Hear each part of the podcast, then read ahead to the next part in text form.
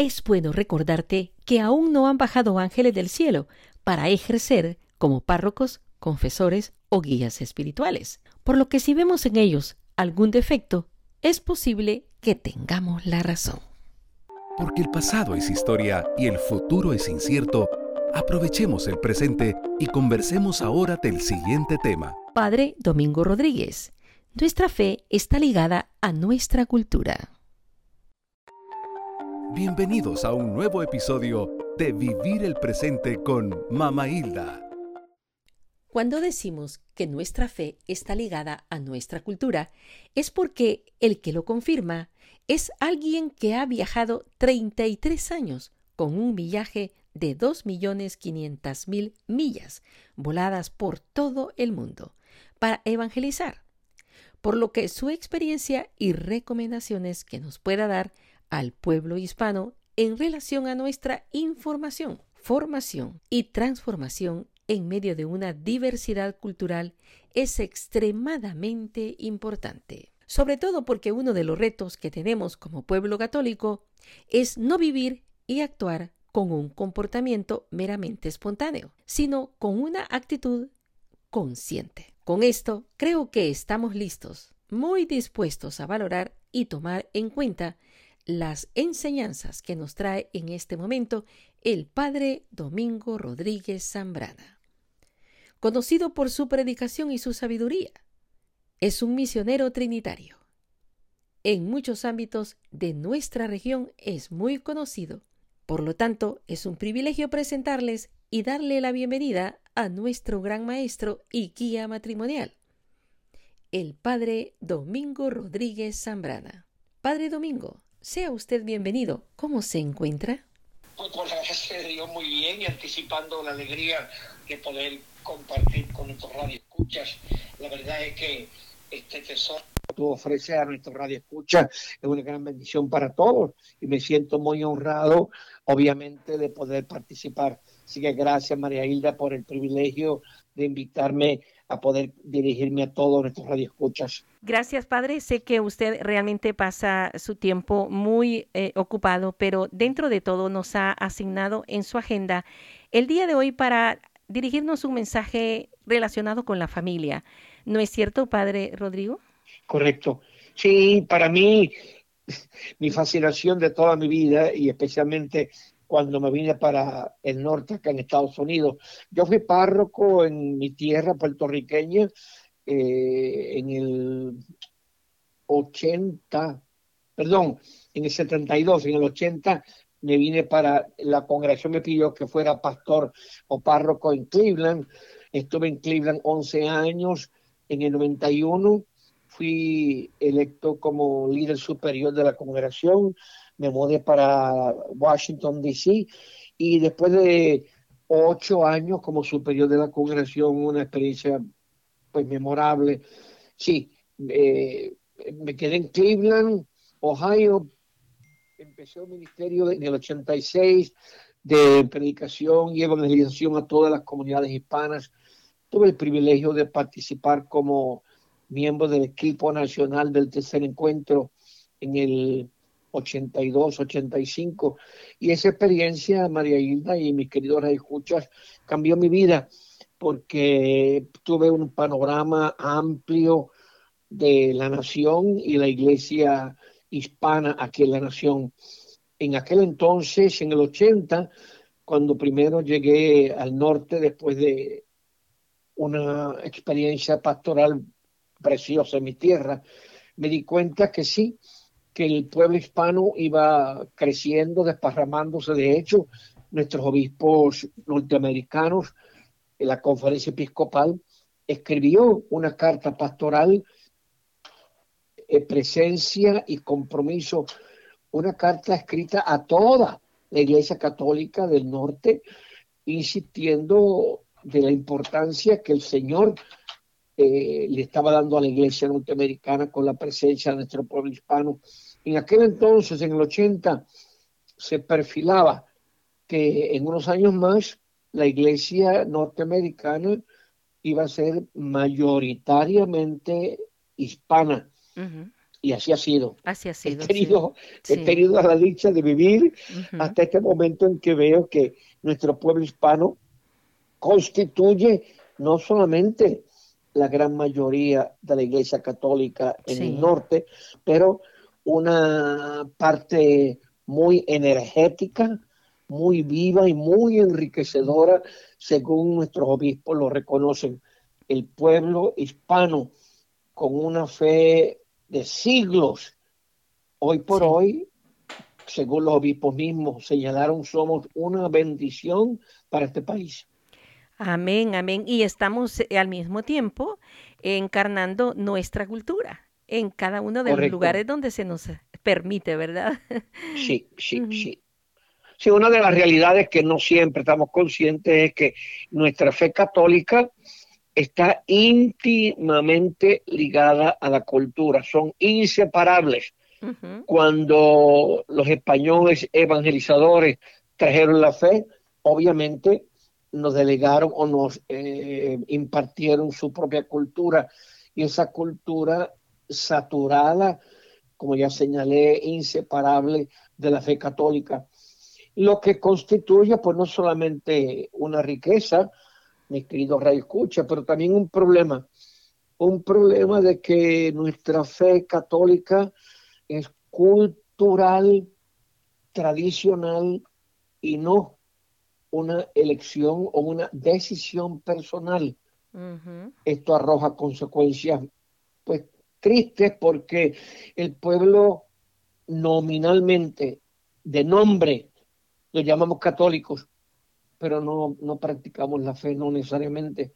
De hecho, según los estudios eh, sociológicos que han hecho encuestas y evaluaciones, un 10% un 10% de nuestro pueblo es el que asiste a la Iglesia Católica, que son practicantes. 90% son católicos de nombre y no necesariamente practicando la fe. Lo que sí es evidente es que nuestro pueblo pues se identifica con la Iglesia Católica, busca de los sacramentos, especialmente en tres momentos específicos, en el bautismo, en la boda y en el velorio. Y en el velorio. a manera sarcástica, decimos que somos la iglesia de las tres B.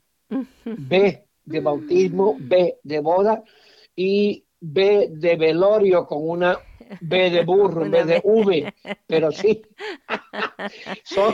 Eh, digo, estamos hablando de la historia, estamos hablando de la realidad que no podemos negar, que son los momentos fuertes en que el pueblo se acuerda de Dios y que busque entonces tener algún contacto con lo sagrado en el bautismo, en el nacimiento, en la boda y en el velorio. Digo, y hoy por hoy mucho menos en la boda, porque la modernidad es llegar a un acuerdo. ¿Te quieres ir conmigo? Ah, sí, pues vámonos, vente, vámonos, y ya, así bien. Sí. Y, y, a raíz de eso, pues usted también tenía una preocupación, ¿no? Con el tema de, del matrimonio, eh, porque muchas veces nos dejamos arrastrar precisamente de, de, de, la moda, eh, de lo que vemos, de lo que muchos líderes o, o quizás algunos, eh, algunos prototipos que vemos en la televisión, en el cine, nos, nos inclinan, ¿no? A seguirlos. Sí, la, la, la cultura nuestra viene impactada, obviamente, con la realidad de una cultura distinta que confronta y no siempre permite que el pueblo sienta a gusto practicando sus costumbres. Este es el reto más grande en términos de la práctica de la fe. Sí. Cómo, cómo practicar la fe en una tierra extranjera y que arroja consecuencias de incomodidad, de no sentirnos en casa, de parroquias, y permítame ser muy honesto, de párrocos que no son tan hospitalarios o tan receptivos a nuestro pueblo. la, la realidad que no siempre es tomada en cuenta, que nuestra iglesia católica en el norte es una iglesia rica, adinerada en general. Nuestro pueblo no es un pueblo rico ni adinerado. Entonces, desde el punto de vista de yo párroco, que tengo un sector, vamos a hablar aquí claramente de California, que es la iglesia más rica de la nación norteamericana. Eh, una iglesia, una parroquia respetable en términos del vecindario, y poco a poco nuestro pueblo va mudándose, invadiendo la geografía, y el párroco contempla poco a poco cómo la población de los feligreses va cambiando. Sí, se va transformando. Y no solamente va cambiando la feligresía, como consecuencia va cambiando también los ingresos, la colecta. Exacto. La colecta del pueblo norteamericano es mucho, mucho más alta que la colecta o la ofrenda del pueblo hispano. Por las razones que sean. Una de las razones que no siempre tomamos en cuenta, María Hilda y Radio Escuches, es que desde tiempos españoles la corona española sostenía la iglesia. El pueblo no tenía que pagar para sostener la iglesia. Por eso es que la costumbre, tanto en México como en Puerto Rico, mi tierra, como en Latinoamérica, le llamamos una limosna. Limosna para la iglesia. La limosna de la iglesia. Y entonces una limosna es una ofrenda voluntaria de lo que te sobra. De lo mínimo. Si es que te sobra algo. Sí. ¿Mm? Exacto. Y ese punto económico o financiero, mi querido Radio Escuchas, es uno de los puntos más delicados o más tristes de nuestra situación y presencia católica en la nación. no siempre, no siempre estamos conscientes de que si tú y yo no contribuimos financieramente, la parroquia no puede subsistir. No se sostiene definitivamente. Y en el, en el caso de una parroquia que tiene eh, diversificada la población, se nota abismalmente eh, la población hispana y su contribución. Correcto, correcto. Y aquí viene tantas veces la tensión en nuestras parroquias multiculturales, donde, por ejemplo, los irlandeses o los italianos o los eslovacos o los húngaros, los polacos, quienes fueran el grupo eh, inmigrante europeo. Interesantísimo, cuando yo daba talleres sobre la cultura y la realidad de nuestro pueblo hispano, señalaba que nuestros antecesores y los primeros pobladores de esta nación fueron grupos europeos que trajeron su propio clero su propio mm. sacerdote. Sin embargo, construyeron sus iglesias a manera nacional. En Cleveland, donde yo viví por 11 años, en cada esquina prácticamente había una iglesia distinta, católica. Católica. Pero era de los polacos, ah, de los de italianos, los italianos de los húngaros y así por el estilo. Cuando llegamos nosotros hispanos, esos grupos étnicos se resentían de que los hispanos estábamos, entre comillas, invadiendo su territorio. Ajá, y en, y en cada una de ellas se encontraba un grupito diferente de hispanos. Correcto. Sí. Correcto. Y ahí la gran diferencia. Sí, no, y, de hecho, pues tengo, tengo la gran alegría y la satisfacción de haber vivido suficiente tiempo para ver a nuestro pueblo hispano seguir creciendo en números, aunque en términos de la práctica de la fe no somos tan asiduos o tan diligentes. ¿Qué cosas? Esto solo lo puede explicar el padre Domingo Rodríguez. Porque él ha tenido la dicha de estar en estas diferentes comunidades. Eh, el Señor lo llevó por como, 33 años, por 33 años he caminado el norte, el sur, este y oeste de la nación en el privilegio, como ya señalé, de que el tercer encuentro nacional que se llevó a cabo en Washington en el 85 me permitió ser un miembro del equipo nacional. Y así fue como me di a conocer en toda la nación. Y luego después de el encuentro nacional en el 86 mi congregación, los siervos misioneros de la Santísima Trinidad, me dieron permiso para dejar el trabajo parroquial y dedicarme completamente a la evangelización del pueblo hispano en la nación. Viajé por 33 años con un millaje de 2 millones 500 mil millas voladas y con gran orgullo y con gran sentimiento de gratitud que el Señor me dio la salud para poder llegar a tantos lugares. Amén. Y, y eso agreguemos que como eh, encargado superior de la comunidad, pues se salió de este ámbito, ¿verdad? De la nación americana a Latinoamérica. Así es que... Otro, otro aspecto, por supuesto, que yo jamás me imaginé que mis hermanos misioneros trinitarios me escogieran para ser su líder superior general por ocho años y luego como consejero por cuatro y como vicario por cuatro más, fueron 16 años que tuve el privilegio de servir en el liderazgo de la congregación. Amén, amén. Y yo quiero decirles que a estas alturas, el Padre Domingo, como muchos sacerdotes que ya han dado su parte, ¿verdad? Por mucho tiempo, debería de estar descansando. Pero él ha elegido en su descanso venir a trabajar aquí a, California, a un, a, una, a un ambiente este, que yo me consta, ¿verdad? Súper poblado y de mucha necesidad. ¿verdad? Nada menos en la ciudad de Canton, muy conocida en todo en, California.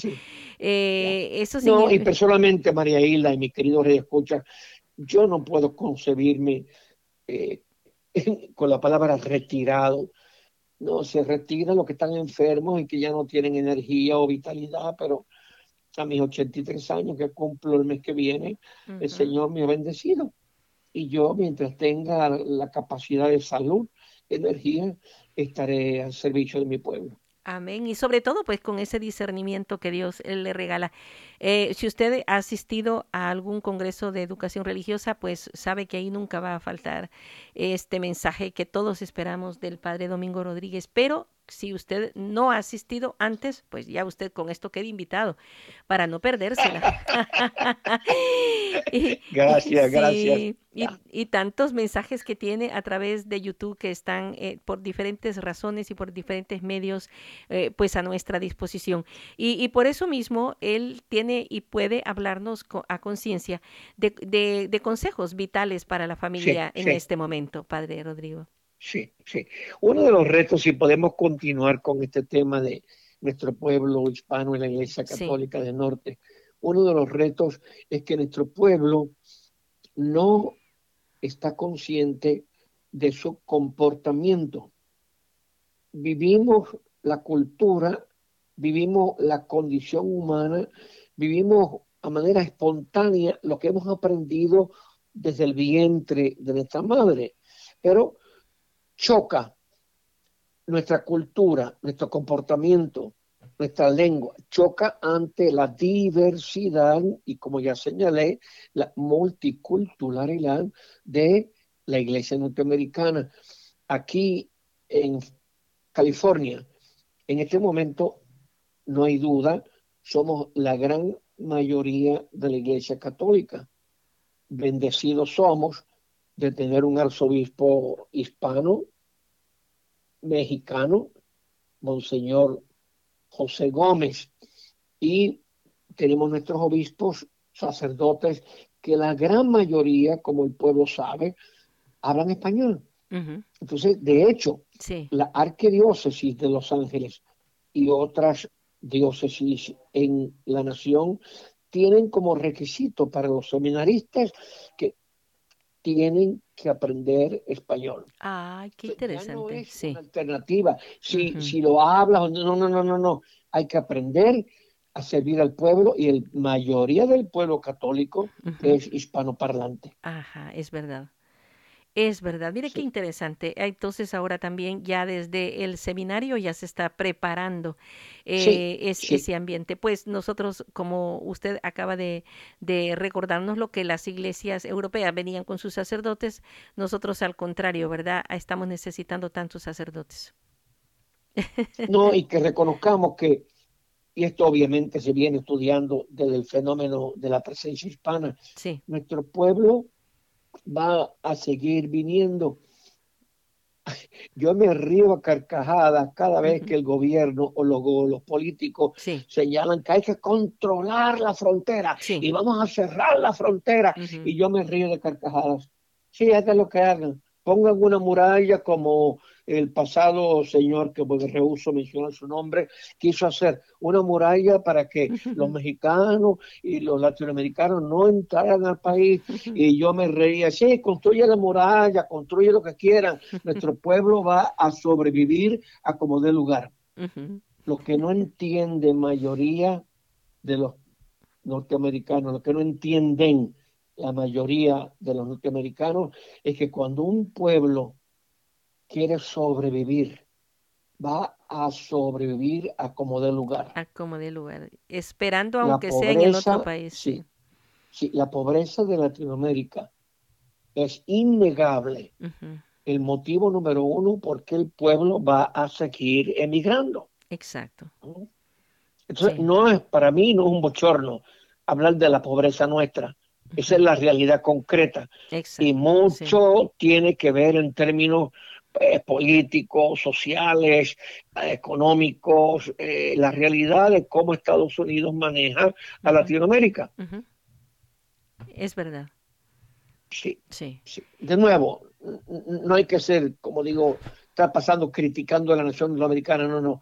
La nación norteamericana es una nación extremadamente generosa, extremadamente rica en recursos y bendecidos somos al poder estar aquí presentes como de lugar. Pero hay maneras de poder ayudar a, sobrevivir en nuestros países para no, eh, no forzar esta, este flujo migratorio, ¿verdad? No, no, no, claro, claro. El fenómeno de la inmigración es un fenómeno que no va a detenerse mientras el pueblo esté buscando una calidad de vida mejor, una situación económica eh, solvente, va a haber migrantes. Y esa, ese flujo migratorio no es solamente acá, también eh, se nota en el Medio Oriente, en todos los lugares, ¿verdad? Y las, ah, no, no, no. es, un pueblo en movilidad, correcto, en, movimiento. Sí, exacto. Y, y, la, las, las, causas pues eh, que, que, lo originan son las que a veces pues no se resuelven. Sí, sí, muchas causas, especialmente en el Medio Oriente son políticas en términos de dictadores o de gobiernos que esclavizan muchas veces al pueblo. Exacto, y en este caso la esa guerra. no es la situación, esa no es, gracias a Dios, no es la situación de Latinoamérica, pero el, la razón de la pobreza o la situación económica continuamente necesitada es una realidad que todavía no ha cambiado en Latinoamérica. Lo bueno es que, como usted lo acaba de decir, nuestra iglesia está consciente que no va a parar esta, esta afluencia de hispanos llegando a los Estados Unidos y la iglesia se, se, tiene que preparar para atenderlos, ¿verdad? Porque... Eh, la iglesia no puede discriminar. Exacto, tiene que darle acogida. no es, la, palabra de Dios no es para los blanquitos norteamericanos de cara pálida, la iglesia y la, la palabra de Dios es para el pueblo santo, indistintamente de la raza e indistintamente del color de la piel. Exacto. Sí, porque hay personas que, que, han tenido que movilizarse atravesando muchos países para llegar acá, no solamente oh, nuestro pueblo mexicano o centroamericano, sino de, de, Sudamérica o de, Europa, pues como es el caso de, ahora. Bueno, este, esto es, esto es alentador, ¿verdad? Saber que, que la iglesia se prepara para poder eh, recibir y no dejar a la persona cuando viene eh, en, el, en el vacío, ¿verdad? Porque todos, todos buscamos esa identidad nuestra, que es nuestra religión. Sí. No, y, mi apelación o mi llamado a nuestro querido pueblo, Radio Escuchas, por favor, no seamos tan sensibles o tan sensitivos que nos enojamos de, cualquier cosita. nuestro pueblo es extremadamente sentimental y cualquier situación difícil de conflicto en la parroquia, nos vamos. Como que no, como que no entendemos de qué se trata. No es cuestión si me quieren o no me quieren, no es cuestión si me simpatizan o no me simpatizan, es cuestión de la presencia de Dios en mi vida. Exacto. No, y tú bien sabes, María Hilda y mi querido pueblo Radio Escuchas, cuántos de nuestros familiares se han enojado, se han molestado con la Iglesia Católica cualquier sacerdote, y especialmente en esta tierra latinoamericana, los sacerdotes no siempre hemos sido simpáticos. ¿no? No siempre hemos sido con el pueblo, hemos sido tantas veces autoritarios, tiranos y, perdone la vulgaridad, peseteros, que lo único que buscamos es dinero, lamentablemente. Sí. De todo hay en la viña del Señor. De todo hay a la vida del Señor. sí. Y lo interesante, mi querido pueblo santo, es que Diosito sigue amándonos profundamente. Pues son nuestros ministros, son nuestros eh, delegados que nos, nos Sí. eh, ayudan a administrar los sacramentos, mantenernos, eh, mantener viva nuestra fe. Sí, sí, no, ángeles no han llegado todavía a servir al pueblo. Todavía. Todavía Son, no. son seres humanos igual los sacerdotes. Correcto, correcto. Y Sí. que, y que mi pueblo entienda, aquí no es cuestión de cómo es el sacerdote, si es simpático o, o huraño o malcriado o antipático. Ese no es el punto.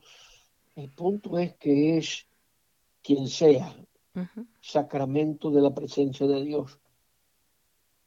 Y por pecador que soy yo, sigo siendo sacramento de la presencia de Dios. Exacto. Y así fue la voluntad de Dios. Lo interesante cuando tú te quejas del cura y que esto y lo otro, lo otro. Mira lo que el Señor tuvo que vivir. Escogió doce de ellos y los doce eran fallidos. Todos se escondieron en la noche de, Sí. de la traición. de Todos, sí, hasta Pe- Pedro, el principal. todos huyeron, Mm. correcto. Así es. Pedro negó al. Señor. Pero nada, el punto para mí es valoremos la iglesia de Jesucristo indistintamente de la santidad de sus feligreses o de su pueblo o de sus ministros. Claro, estoy consciente que eso no es tan fácil. Ah, si podemos seguir profundizando en este tema, hay tres niveles de fe católica Sí. el nivel de información, segundo nivel de formación y tercer nivel de transformación. Si tú analizas cualquier parroquia, cualquier comunidad creyente, tenemos un grupito de comprometidos que son los que están en la etapa de transformación Sí. han cambiado sus vidas, han respondido con compromiso, son parte de los ministerios. Eh, el sacerdote se siente muy, muy satisfecho y muy eh, contento de colaborar con matrimonios, con hombres, mujeres comprometidos, son los, los que pro- proclaman la palabra, son los ministros de la Eucaristía, son los que son los tesoreros del consejo parroquial, lo que sea Ujú. envuelto en el ministerio.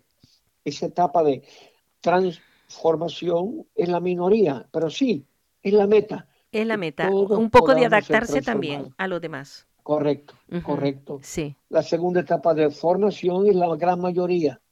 Todos nosotros estamos en formación buscando mayor conversión, mayor profundidad de compromiso. Y la primera etapa de la información es todo, todo el populacho. Todos los que se llaman católicos, que tienen un rosario colgando en el cuello, o un O en el rosario carro. colgando en el espejo de, en el espejo retrovisor del automóvil, Sí. símbolos, símbolos que identifican que somos creyentes en Cristo, pero nada más. Entonces, a nivel de información, sabemos que hay una Virgen María, sabemos cuándo es Navidad, sabemos cuándo es Semana Santa. Cuando es miércoles de Para mí me maravilla, pueblo santo, cuando gente que nunca viene a la iglesia saben cuándo es miércoles de ceniza, Se porque llena las la iglesias están iglesia. repletas, Ujú. Todos vienen a buscar ceniza, Exacto. Y después que y no se vuelven a ver. durante cuaresma.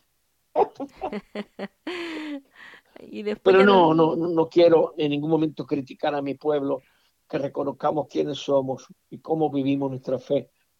Por eso este programa de evangelización, María Hilda, es una gran bendición para nuestro pueblo el poder instruirse o el poder a manera muy cómoda desde tu automóvil, desde tu hogar, poder seguir eh, el proyecto de transformación, de convertirte al Señor y de aprender cada vez mejor, cada vez mejor la fe, la doctrina. Y esto conlleva que como responsables, los que entramos en la etapa de transformación, consideremos la, lo elemental que es que nuestras eh, eh, próximas generaciones, nuestros hijos, nuestros nietos, vayan siendo parte de ese ambiente multicultural, ¿verdad? Porque son, son a los que le vamos a heredar en la, en la fe y, y, y, la, y, la, y, la ambientación de estar en, una, en un área que no es la nuestra, pero que podemos vivir la presencia de Dios igual. Uno de los testimonios que a mí me fascina es ver al hombre, al machito nuestro, comprometido en la iglesia y en la comunidad parroquial.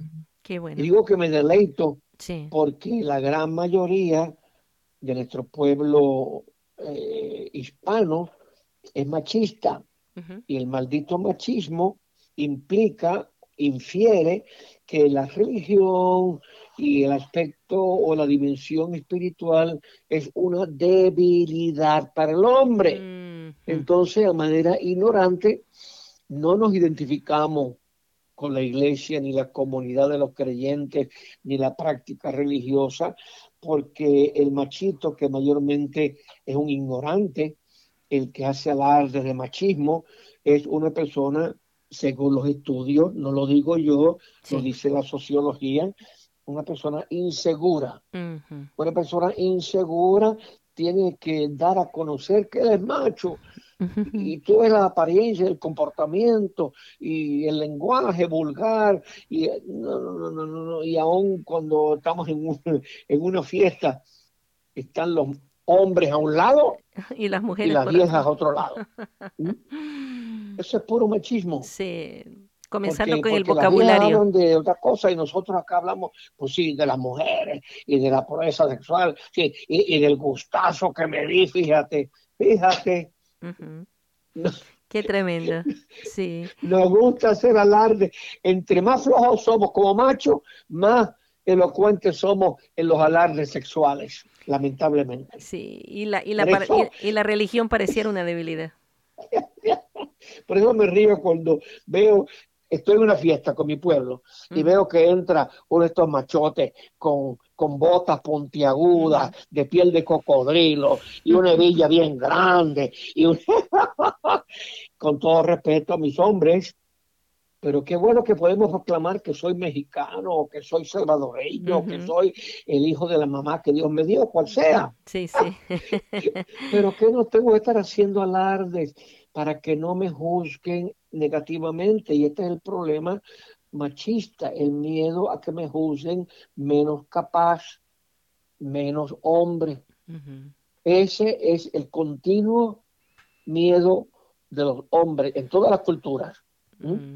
Pero en el ambiente machista es el azote peor del machismo, el miedo a que me juzguen o me entiendan menos hombre, menos capaz. ¿Dice que en todas las culturas o será más remarcado en nuestra cultura? es más remarcado en la cultura nuestra y en distintos países. Sí. Con todo respeto a mi pueblo mexicano, yo considero al pueblo mexicano extremadamente machista. Por las razones que sean. Sí. Pero es notorio. Ya, no, el chiste es de que el, el, mexicano este de Jalisco que dice, pues en Jalisco todos somos muy machos. Y dice un salvadoreño, pues en El Salvador tenemos hombres y mujeres y gozamos más. Ay, no, este padre sí que nos está haciendo reír, definitivamente. Y entonces cuando ya van a la iglesia piensan que es cosa de la madre nada más, de la esposa, de la mujer. Y en un tiempo que por eso es que veo que hemos progresado muchísimo. Los hombres que venían, bueno, en mi, pueblo de, Puerto Rico, en Coamo, mi pueblo, los hombres quedaban atrás, de pie atrás, nunca en los bancos de enfrente, para no demostrar que eran muy fanáticos de la fe. Iban a la iglesia, pero se quedaban parados en la parte de atrás y afuera del atrio, pero estaban ahí. Yo creo que todavía eso se mantiene. oh, Mi abuelo, que paz descanse, mi abuelo era machista, tenía mi abuela y cuatro mujeres más en el pueblo, no practicaba la fe. Cuando yo me ordené sacerdote, mi abuelo estaba en la plaza, no entró a la iglesia. bueno, comportamientos aberrantes que el Señor tendrá compasión y misericordia de todos. Ah, sí, así es, definitivamente. ¿Y cuáles serían las recomendaciones, además de que podemos entrar, salir de ese grupo de nada más informantes, ¿verdad? Y que, y que entremos en, en el grupo de formación sí, y de transformación. La alternativa, la alternativa, María Hilda y mi querida pueblo de escucha, la alternativa es instruirnos, perder el miedo de atender o asistir a cursos de formación, eh, cursos de doctrina adulta, eh, parte de las actividades parroquiales, son todas para promover, obviamente, el compromiso parroquial. La mayoría de nuestro pueblo, sí, de los pocos que asisten a la iglesia, vienen la misa el domingo y ya se conforman con eso, pero claro, el reto para el pastor, para el párroco, para nosotros los sacerdotes, es cómo continuar motivando la presencia de nuestro pueblo, cómo continuar haciendo la liturgia un, un evento de celebración, de gozo, de alegría, no de, de rutina, de monotonía, Déjame un ejemplo. Liturgia me apasiona, pero me parte el alma cuando yo viajaba por la nación y todavía en algunas parroquias, en algunos lugares estaban cantando los himnos de 50 años atrás. Juntos como hermanos, miembros. Pues una canción cansada es señal de una comunidad cansada. Ajá no una renovada. lamentablemente, sí, lamentablemente no somos muy buenos liturgistas. No enseñamos himnos nuevos, no nos preocupamos renovar la vitalidad de la comunidad parroquial. Sí. Pero sí, eh. tan pronto yo veía junto, yo decía, oh, oh. oh, oh. Regresé, dije, años atrás. Sí, lo, entiendo, padre, lo entiendo. Eh, el ambiente sinodal del cual nos ha invitado el Papa Francisco en este tiempo podría ser una oportunidad para salir. Definitivo. Para adentrarnos y, y, intercambiar y, y aprender. Reconocer una iglesia sinodal. Es una iglesia que está abierta a la colaboración, que tome en cuenta la opinión, el sentir, el pensar, el vivir del pueblo. No es, una iglesia no es autócrata que emite mandato desde arriba para que el pueblo se someta. Una iglesia sinodal es una iglesia en diálogo, una iglesia que postula situaciones pastorales, invita al pueblo a dialogar. ¿Cómo podemos resolver este problema? Exacto, sí. Pero claro, mucho tiene que ver con nosotros los sacerdotes que estemos abiertos a ese tipo de, colaboración. Sí, exacto. Y también de hacer, eh, de, dar a, de dar a conocer que esto se está dando en este tiempo para que la gente sea partícipe, porque si no están enterados y no ven el entusiasmo en los sacerdotes, los obispos, no, no participan también. sí. Incluso... Eh, por eso me fascina, Marielda, con una iglesia eh, pues tiene himno eh, al día, tiene guitarra, tiene mariachi, tiene instrumentos del pueblo. Sí. Esto es un intento a que la liturgia sea del pueblo, para el pueblo, con el pueblo, con el pueblo. y en el pueblo. Exacto sí, con participación del pueblo, que se siente el ambiente. Correcto. Sí. Correcto. Y no que se vaya años atrás a los de los bisabuelos. Sí, sí. No, y los abuelitos de nuevo, que no son tan, como digo, tan abiertos o tan fáciles en la adaptación a la liturgia, pero ellos son la fuente de sabiduría. La fe católica en la cultura hispana vino y se comunicó a través de los abuelitos. los abuelitos. Pero ya cuando nosotros queremos eh, motivar a nuestros jóvenes a ser partícipe, a nuestros niños, tenemos que darles también una, un, elemento nuevo, ¿no? Un elemento más dinámico, más atractivo, porque ellos también eh, queremos que se enamoren de nuestra iglesia. Sí, sí, sí. No, y el reto de la modernidad es precisamente cómo atraer a la juventud, a toda una generación muy distinta, cómo hacer una liturgia, una homilía, cómo atraer y no la misma canción, como ya señalé, o una predicación que no tiene vida. Sí, sí, sí. Definitivamente, es que eh, pues nosotros tenemos que pensar en esto, ¿no? Nos, nos eh, interesa como padres pues que los jóvenes también se involucren y vayan al encuentro con Dios, porque si no pues vamos a crear una sociedad eh, pues sin, sin rumbo, ¿verdad? Y, buscando pues... Un, un, hecho que es innegable también es que tanto de nuestro pueblo se están yendo de la Iglesia Católica a la Iglesia Pentecostal o a otras denominaciones, pero es porque el, el, pastor, el ministro pentecostal, adrede, vive una, una predicación de una, dos horas, pero eso es rayo y centella y, y al pueblo le fascina. En contraste, con todo respeto, muchas de estas predicaciones nuestras es que nosotros no cambiamos la tonalidad y el evangelio de hoy nos dice esto y lo otro y lo otro, lo otro. ¿Se dan cuenta? Si nos damos cuenta. pues no, eso no trae. ¿Mm? Sí. Pero nada, no soy quien para estar comentando situaciones pastorales, pero, pero son realidades que no podemos negar. Sí, pero es necesario que nosotros también estemos conscientes de esto para que no nos eh, apeguemos. De todas maneras, los sacerdotes están un tiempo en nuestra comunidad, enseguida cambian otros y, tener eso presente, ¿no? Que no nos no vamos por este u otro sacerdote, si estamos conscientes de que nosotros estamos por la necesidad de un encuentro con Dios. Sí, sí, sí, No, y otro punto, un fenómeno que tampoco podemos negar, es que nuestro pueblo va a buscar una parroquia y una comunidad que le dé vida. ¿Mm? En nuestro pueblo vamos a, mudarse de, de, comunidades parroquiales buscando aquella que le va a dar vida. ¿Mm? Sí, definitivamente. Entonces, en ese punto pastoral es muy delicado, porque si yo como párroco veo que mi feligresía va disminuyendo, debo de preguntarme, pero, pero ¿qué pasa? Sí. Esto no es magia, esto es dinámica humana. Sí, claro. Eh, el trabajo es siempre de, de, esa manera. Y ahora con eh, dos años de pandemia y un tercero que medio pandemia, de igual manera hay mucho trabajo por hacer. Correcto. Sí. Correcto. Mucho más atractivo, mucho más dinámico, muchas más razones para poder acercar a la feligresía, ¿verdad?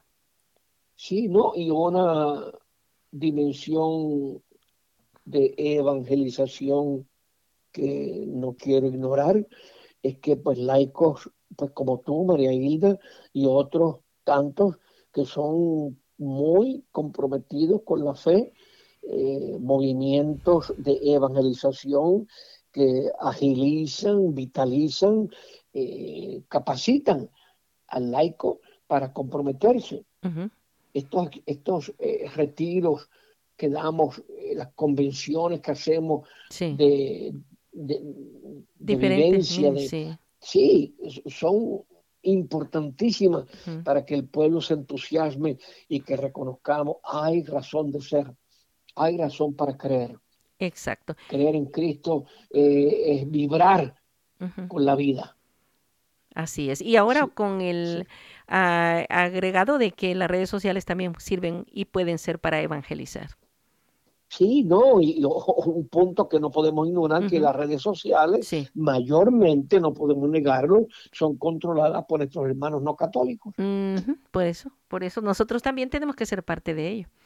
¿Verdad? No podemos, eh, como decía San Juan Pablo II, pues tenemos que adentrarnos a la, al, al, ambiente técnico, la, la, tecnología nos tiene que ir también eh, modernizando en la evangelización. ¿Alguna, ¿Alguno de estos se logró eh, un poco presionado por lo de la pandemia? En diferentes comunidades, parroquias, diócesis tuvieron no había alternativa, ¿no? De hacer uso de las redes sociales. Y eso pues abrió, abrió espacios y, y, y, ambientes donde antes tal vez no los utilizamos de saber que sí se puede.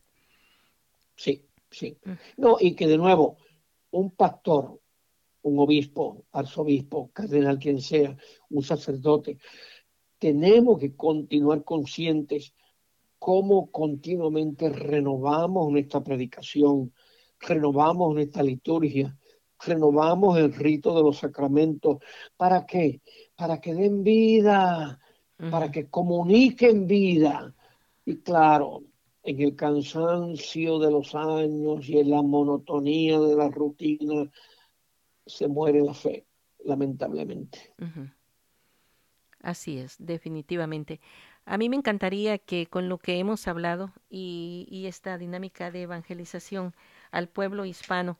Eh, usted también nos hiciese eh, pues un, una síntesis de, de su anhelo, de, de, esa inquietud que Dios ha puesto en su corazón y una breve oración y su bendición, Padre, para poder hacer un cierre de este momento.